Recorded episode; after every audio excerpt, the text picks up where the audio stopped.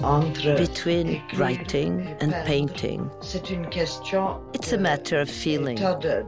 Sometimes you feel like writing, sometimes you feel like painting. Great Women in Art is a podcast produced by Aware, Archives of Women Artists Research and Exhibition, in collaboration with the INA, with the support of Maison Veuve Clicquot and the Ministry of Culture for Délégation à la transmission des savoirs et à la démocratisation culturelle. Les grandes dames de l'art. Great women in art. Great women. Les grandes dames de l'art. Les grandes dames de l'art.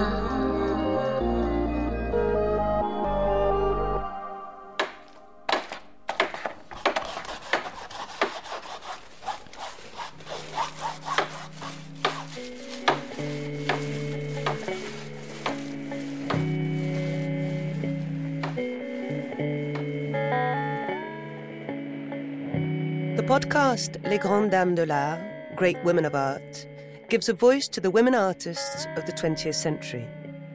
They talk about their work, their life, the world around them, and their achievements. Let us go in search of their presence, their secrets. Let us rediscover the hidden stories of women artists through their voices. After Leonor Fini, I would like to hear the voice of another great surrealist woman Leonora Carrington. Everything about her is surrealist the way she spoke, expressed herself, and lived her life, but also her worldview, as the word surrealist indicates beyond reality or next to reality. Listening to her is like entering a magic world where words lose their common meaning. Leonora Carrington was also an author and a painter. She was born to a wealthy English family. At the age of 15, she travelled to Florence, where she was amazed by classical painting. Back in London, she continued studying painting at Amédée Ozenfant's atelier. Her work was profoundly and voluntarily enigmatic. Her paintings were often composed to be observed from right to left, opposite to the Western reading direction. They often alluded to the past, the present, and the future all at once. In parallel, she was writing, and this upturning of everything can also be perceived in the texts when she mentions her habits and her thoughts. Her only radio interview took place during the program Entretien avec, Interviews with, a program that began in 1947. Many well known individuals were invited. The rare women to be interviewed were usually actresses until the 1970s when they started interviewing more of them. Carrington's interview took place in 1977 in Mexico and was conducted by Germaine Rouvre. The same year, another interview was published in the magazine Oblique for an issue about the figure of the Surrealist woman. In 1977, the notion of a Surrealist woman artist didn't exist. The expression Surrealist woman alluded to the erotic gaze of Surrealist men on their muses. It's only recently that women artists in the Surrealist movement were given the importance they deserve. It took a long time for Dora Maar to emerge from Picasso's shadow. Leonora Carrington left England very young, when she wasn't yet 20. She met Max Ernst, her partner, in 1937 at one of his exhibitions. They fell in love and spent three passionate and creative years together before the war separated them. It's quite remarkable that she mentions the name of three other Surrealist women artists that have only been rediscovered recently Meret Oppenheim, Leonor Fini, and Jacqueline Breton. J'ai sorti de l'Angleterre avant la guerre. I left England before the war.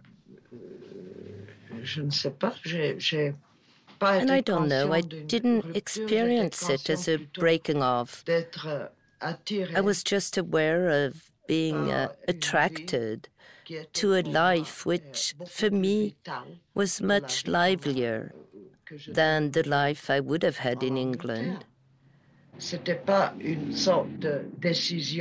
It was not a concrete decision, but rather a move towards uh, something that seemed vital when the other option was not. I was attracted by the vitality of the pre war surrealist movement, because first it got me to live with Max Ernst, who was a wonderful human being. And I met lots of people who were much more fun than the people around my family, who were businessmen and society women. Not very funny. I found the surrealists more fun. Following her breakup with Max Ernst, Leonora Carrington suffered from depression and was sent to a hospital in Spain. A few years later, she wrote about this period of her life in the fairy tale Down Below. She then went to New York for a year before moving to Mexico, where she spent the rest of her life. Her fascination for the country came from her cohabitating feelings of passion and terror. She explained these feelings being due to the presence of pre Columbian gods. She could sense their terrifying presence. It must be some attraction here. It's difficult to explain. It's Mexico that took me rather than me who took Mexico. Taken by what? Truly, truly, and deeply. My sons were born here in Mexico. They went to school in Mexico. Chiki, my husband, never left Mexico. And apart from that, Mexico. It's a tough question because Mexico is a very strange country and. But one with which you felt deep affinities, probably. Affinities and fear. Fear? Of what? I can't explain it. It goes back to pre Columbian things mostly, the whole past of Mexico. Raises in me terror and a great interest. It has to do with the religions of the Mayas, the Aztecs, and the Toltecs, all those people. Their gods were absolutely alien and absolutely terrifying. And yet appealing in a strange way. But actually, yes. I think that the Mexican hieroglyphs contain very precise keys to the archaic past of this planet. But I don't know enough about archaeology or anthropology to explain it to you. I'm quite ignorant. So Mexico became your real country. Do you feel at home here now? Yes, I feel at home like I would in a familiar swimming pool full of sharks. During her only interview, Germaine Rouvre asks her about being a woman and the possible consequences on her career as an artist. Carrington is very clear on the difficulties of being an artist and a woman, especially due to the pressure surrounding motherhood. She also quotes Simone de Beauvoir Let us remember that, in France, abortion rights were then at the center of feminist struggles. The woman is an animal which biologically is a mother. Mère in French can mean mother or the sea. For me, it can be both, aquatic and maternal. So, if we are conditioned animals, women are animals conditioned for motherhood. We're deeply conditioned to ensure the survival of the species. This is very deep and powerful, much more powerful than willpower.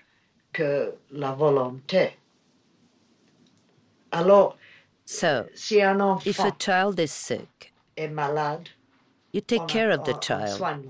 You leave your painting and you take care of the child. You see what I mean? That's why I think in female animals, the act of love may be followed by the big tragedy that is the birth of a new animal. pushing us very deeply into the biological underground. So, yes, of course, it's very important.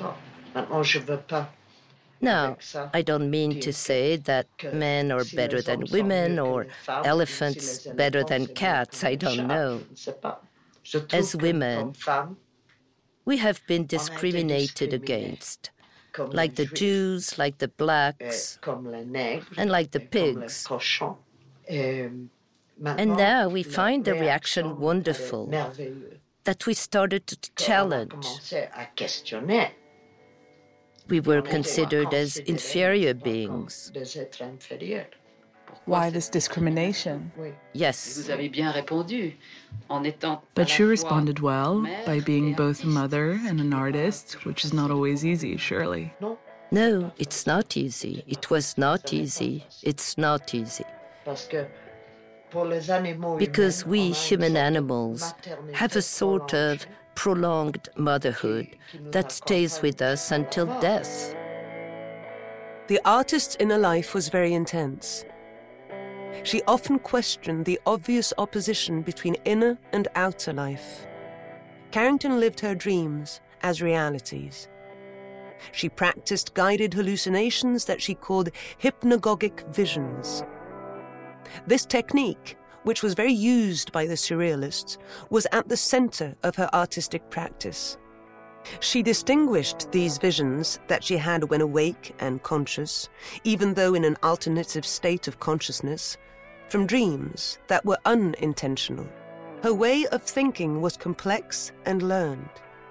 You can feel that she knew psychoanalysis well, but that her visual language was built on other bases, like conscious guided hallucinations that helped her free her mind of the images of reality and construct new ones. We could call it the inner life of creation, if you will. Because exterior, interior is much less defined than we pretend. We use the terms out of convenience, exterior or outside for survival, and interior it may range from a lie you want to hide, or some truth you don't want to tell, etc. And it can go deeper and deeper, no? Really, there is no such a barrier between the outside and the inside. Now, I think we should start agreeing on the words. I make a distinction between dreams and hypnagogic visions. I'm using psychoanalytical words, right? Dreams, as you know, come in many different forms. Many dreams affect different places in the inner space.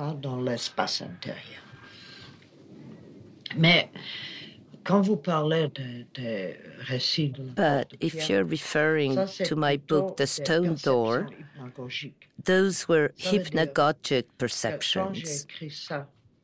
It means that when I wrote it, I was not sleeping, I was awake, and I experienced that state of hypnagogic perception and consciousness at the same time. Consciousness and hypnagogic perception combine.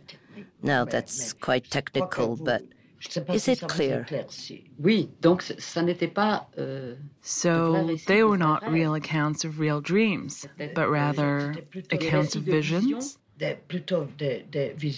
Hypnagogic visions.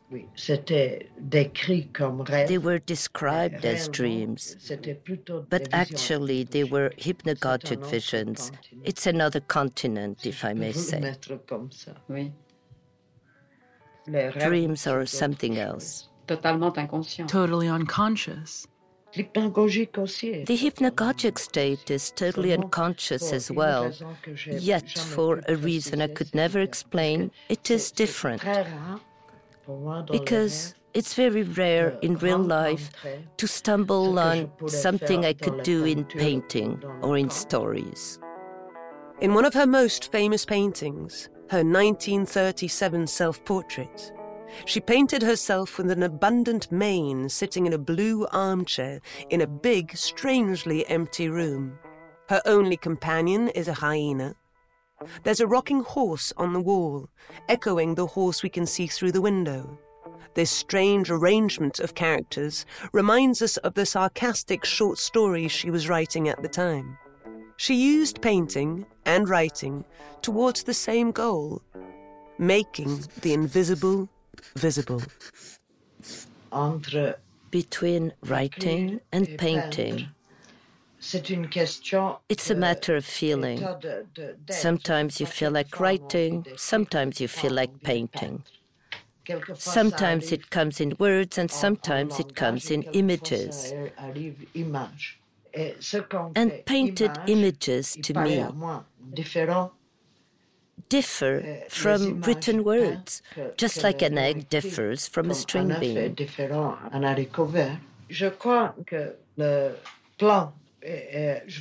I think the plane in three dimensions, the ordinary human plane in 3D, is more an effect than a cause.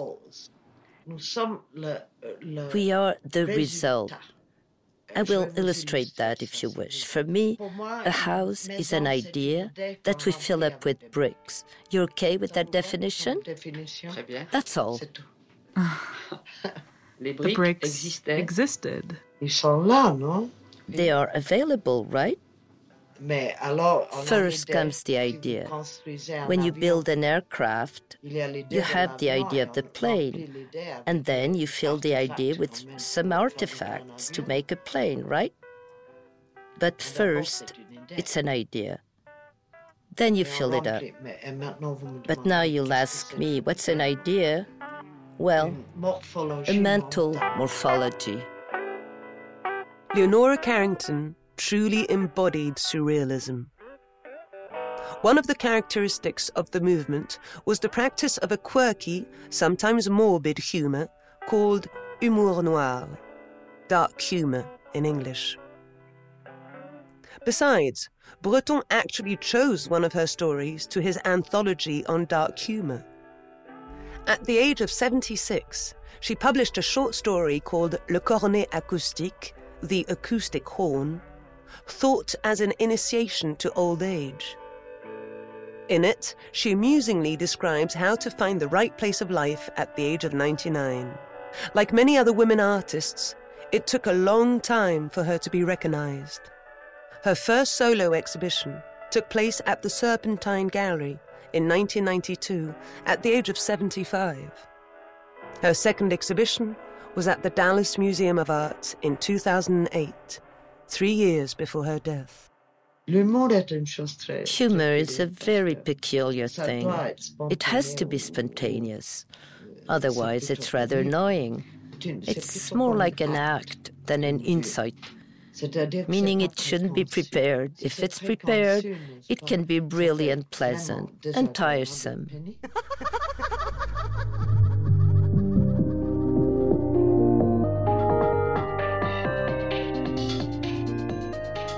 Coordinated by Mathilde Croix and the Aware team, directed by Elodie Royer, music by Juliano Gil, credits Andrew Nelson, sound editing Basile Beaucaire, scientific advisors Catherine Gonnard and Marjorie Micucci, translation Beth Gordon, translation of the artist's voice Eve French voice Camille Morino, English voice Loudoyon.